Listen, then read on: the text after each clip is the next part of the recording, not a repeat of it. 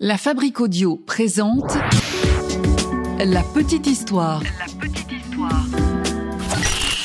www.lafabriqueaudio.com Aujourd'hui, on va parler de John Haidt, plus connu sous le nom de l'homme qui croyait aux fées. Ah ouais. Quelle histoire ça aussi. Bonjour à tous les amis et bienvenue dans un nouvel épisode de La Petite Histoire. Je suis Florent Mounier, c'est Alina de Brocéliande qui a écrit ce podcast de La Petite Histoire, produit par la Fabrique Audio, et c'est bien sûr Sébastien Girard qui l'a monté et mixé pour vous.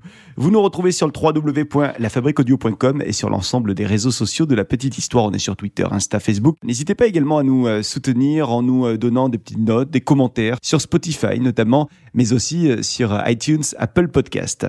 Alors aujourd'hui, je vous invite à découvrir l'histoire du célèbre John Haidt, un professeur d'université de Manchester qui affirme que les faits existent bel et bien, rien que ça. Et vous savez quoi? Eh bien tout ça valait bien une petite histoire. Nous sommes en mars 2014 et le journal Daily Mail publie un article qui fait parler de lui. Cet article raconte une histoire incroyable, celle de John Haidt, un Britannique qui vit à Rawtenstall dans le nord-ouest de l'Angleterre. Ce professeur d'art à l'université de Manchester est un passionné de nature mais aussi de photos. Depuis de nombreuses années, il sillonne la campagne anglaise et il prend des clichés en tout genre. Alors un jour de 2012, alors qu'il se balade à Rosendale Valley, euh, on est euh, au Royaume-Uni donc, tout près de chez lui, il va faire une découverte surprenante. Il fait donc des photos et il va découvrir sur l'une de ces photos de petits êtres ailés aux allures humanoïdes. Alors évidemment, euh, dès qu'il édite ses photos, il est surpris en voyant ça, il est même abasourdi par cette découverte. Il pense tout d'abord que son appareil lui joue des tours, lui fait une mauvaise blague. Il décide donc de développer une deuxième fois les photos qu'il a prises afin de s'assurer de la véracité du premier tirage. Et là, surprise totale. Il ne rêve pas. Ce sont bien de petits êtres qu'il voit voler sur ses clichés. Des petits êtres ailés qui ressemblent donc à s'y méprendre à l'idée que l'on pourrait se faire euh, de ce à quoi ressemblent les fées. John est alors convaincu qu'il tient là une découverte extraordinaire. Il va donc passer deux ans à prendre des tas d'autres clichés, en long, en large et en travers. Il fait des balades dans la nature, il photographie de nombreuses forêts, de nombreux arbres. Il passe donc deux ans à prendre ces clichés et en 2014, il va décider de les exposer. Les personnes qui ont la chance de voir ces photos seraient restées toutes sans voix. On dirait des faits. Comment est-ce possible? Des faits à Rosendale Valley, on aura tout vu. Voilà ce qu'on peut entendre euh, de la part euh, des visiteurs qui ont vu donc ces clichés. Et lui, John Haidt, il jure ne pas avoir falsifié euh, ces fameuses photos et il reste persuadé que les faits existent. Alors vous l'imaginez, des experts se sont penchés sur la question. Et après des analyses, il semblerait que les experts aient confirmé que ces photos seraient vraies et n'auraient subi aucune manipulation. Alors depuis l'apparition de ces photos sur la toile, ces images ont tellement fait sensation qu'elles ont même été vues par des experts du Natural History Museum de Londres.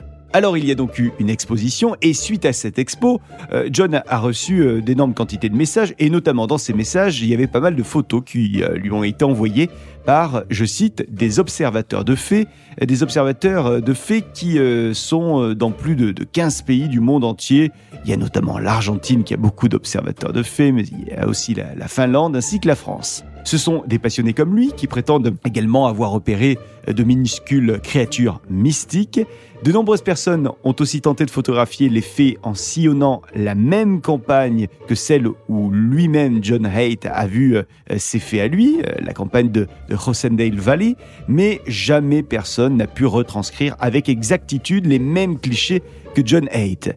Il existe également des réfractaires, ceux qui pensent que nous voyons juste de petits insectes volants sur les photos, comme des simulis de toutes petites mouches noires, ou alors une autre espèce encore méconnue du grand public, mais qui ne serait en rien des faits.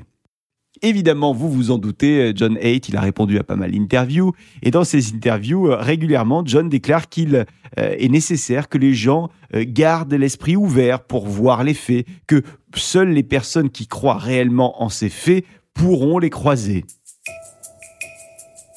Cette histoire de John Haight n'est pas sans nous rappeler celle des demoiselles de Cottingley. Pour ceux qui ne connaissent pas encore l'histoire, il s'agit de deux jeunes filles qui avaient prétendu avoir photographié des fées dans leur jardin. On était au début du XXe siècle. Ces photographies avaient, euh, à l'époque, captivé l'imagination du public. Et vous vous en doutez, elles avaient largement créé le débat pendant des années. L'histoire commence en 1917, lorsque deux jeunes filles, Elsie Wright et Frances Griffiths, montrent à leur famille des photographies qu'elles viennent de prendre dans le jardin de la famille Wright. Nous sommes donc à Cottingley, dans le Yorkshire. Les photographies euh, montrent des fées qui sont, elles aussi, dans le jardin. À cette époque, il faut savoir qu'il y a beaucoup de gens qui croient en l'existence des fées et des esprits. Et la photographie euh, est relativement nouvelle. On ne sait pas qu'il est possible de faire des montages. Les photos sont donc montrées à un grand nombre de personnes et tout le monde est halluciné de voir des faits sur des clichés. Les jeunes filles continuent alors de prendre de nombreuses photos, des photos de ces faits, ça dure des années et des années, mais finalement, plus tard, en vieillissant, elles avouent que les photos étaient en fait des canulars. Elles ont expliqué qu'elles avaient décidé de faire ça à l'époque comme si c'était une blague mais elle ne pensait pas que ça deviendrait aussi important, euh, qu'on parlerait d'elle dans tous les coins du pays.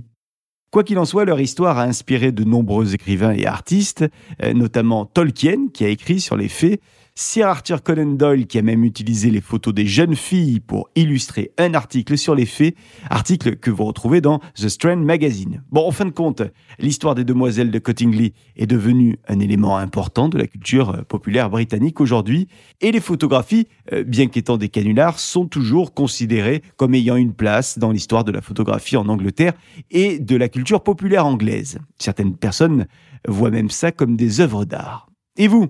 Est-ce que vous croyez aux faits?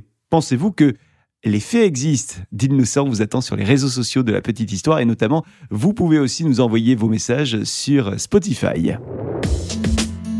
Voilà pour cette petite histoire qu'Elinette Brocéliande a eu le plaisir d'écrire pour vous. Je l'ai narré et c'est bien sûr Sébastien Girard qui l'a mixé et monté pour nous. Si cet épisode vous a plu, la seule chose qu'on vous demande c'est de liker, partager, commenter sur les réseaux sociaux ainsi que sur les plateformes de podcast. Et puis abonnez-vous hein, pour être au courant de chaque sortie d'épisode.